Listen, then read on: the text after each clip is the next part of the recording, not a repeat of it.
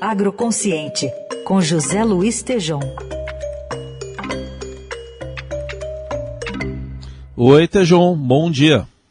Salve, Raíssa. Bom dia, bom dia, Carol, ouvintes, bom dia. Bom dia.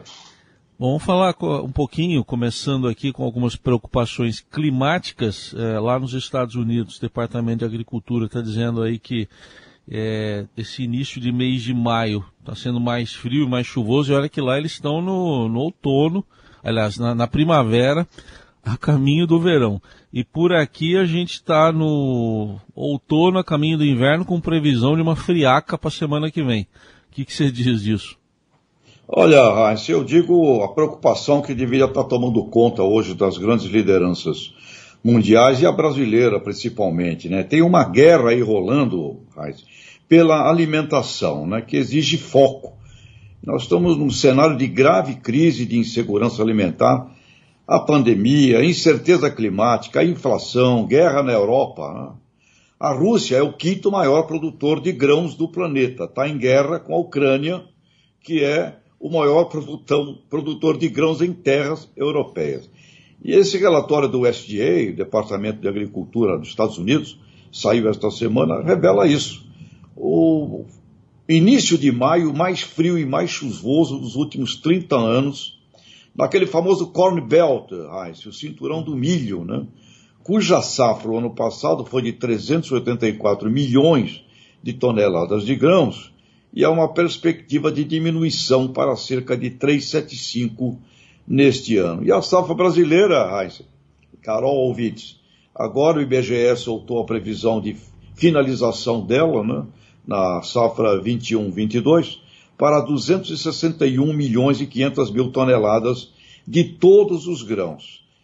Ela é maior do que a de 2021, a do, de 2020 e 2021, porém, ambas muito distantes daquele potencial, Heinz, que esperávamos no início das safras em setembro, contávamos com mais de 280 milhões de toneladas dos grãos. Portanto, nós estamos em situação efetivamente climática, além da guerra, além da pandemia, num cenário de grave crise de insegurança alimentar. E essa notícia que você acabou de trazer, notícias de um frio rigoroso, risco de geada no Paraná, sul de São Paulo, sul do Mato Grosso do Sul, o que vai prejudicar ainda mais a safrinha do milho, dessa safra que encerra agora o período 21-22. E nesse sentido, Heissing, ouvintes e Carol, olha só que coisa curiosa, né? O que, que está fazendo o presidente Biden? Ele está pedindo uma segunda safra norte-americana. Assim como a gente criou uma aqui no início dos anos 90, eh, ele está destinando subsídios para crédito para enfrentar custo de insumos, está aumentando o valor do seguro rural nas áreas potenciais de plantio de segunda safra, fundamentalmente no sul né, dos Estados Unidos, para proteger o risco dos agricultores. Está prometendo investimentos em infraestrutura e assistência técnica aos agricultores norte-americanos. Agora, a segunda safra no hemisfério norte não vai trazer grandes contribuições no aumento da produção e alimentos a curto prazo. Então, meu caro Heinz, Carol ouvintes, nós chegamos no Brasil, né? O maior produtor de grão do mundo é a China, mas importa alimento para abastecer mais de 1 bilhão e 400 milhões de habitantes. Terceiro maior produtor de grãos é a Índia, mas também importa para suprir mais de 1,3 bilhão de pessoas. Chegamos no Brasil, Hans, e aqui nós somos de fato o único país do planeta Terra que tem condições de crescer de um ano para o outro.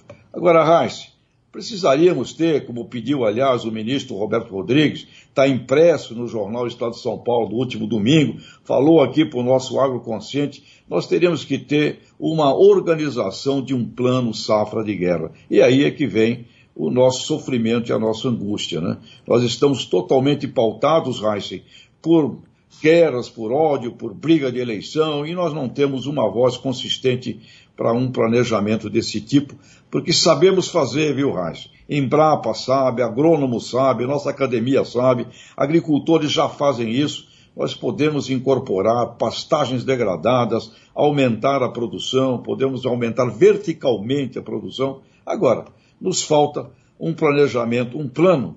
E aí a pergunta, não é, Reis? de onde vamos tirar dinheiro de governo para um investimento prioritário desse, se o teto já estourou e se somente agora, né, nós estamos em maio, o presidente da República sancionou, sem vetos, um montante de 2 bilhões e meio de, de reais que estavam bloqueados desde fevereiro deste ano para o Plano Safra, que já acabou, 2021-22. Portanto, como é que nós vamos poder fazer um plano safrão, um plano de safra de guerra, como o ex-ministro Roberto Rodrigues pede? E aí está o meu receio, viu? E o meu alerta. Crise de segurança alimentar, e nós estamos enfrentando, além da guerra, além da pandemia, um problema efetivo de incertezas climáticas, Caro Heisen. E aí, Tejon, por mais que seja otimista, né, essa, essa safra recorde aí de mais de 260 milhões de toneladas agora em 22, até por conta dessa conjuntura toda internacional que você bem explicou, dificilmente vai é, chegar à, à, ponta, né? O consumidor não vai sentir uma melhora em preços de, de produtos, enfim, trigo, milho, especialmente algodão, né? Que tem uma alta maior aí nesse, nesse, nesse setor, mas não deve chegar ao consumidor por conta dessa distribuição que, que envolve esses percalços no caminho.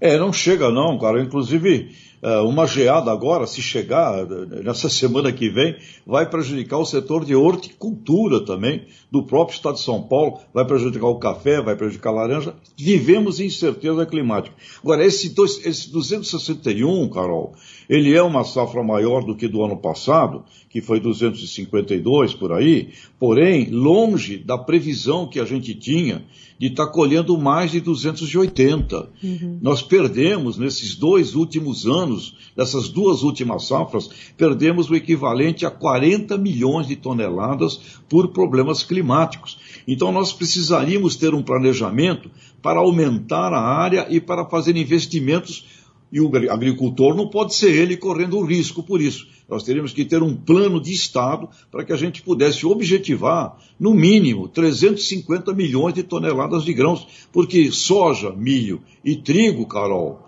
é a base, é a base fundamental eh, de, todo, de toda a agroindústria, de tudo que se deriva daí, não é?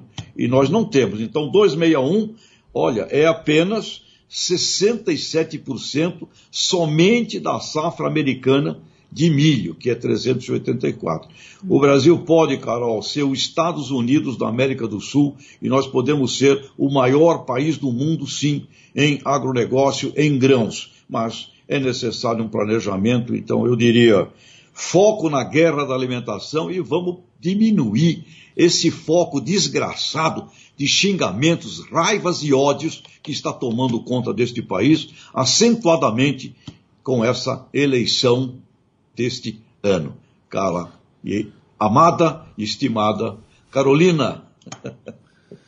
Tá aí, José Luiz Tejão, que se alerta importantíssimo aí, encerrando mais uma semana. E semana que vem, segunda, quarta e sexta, de novo aqui com a gente no Agroconsciente. Obrigado, bom fim de semana, Tejão. E cobertor, Raíssa, cobertor, vai fazer frio. Valeu, um abraço.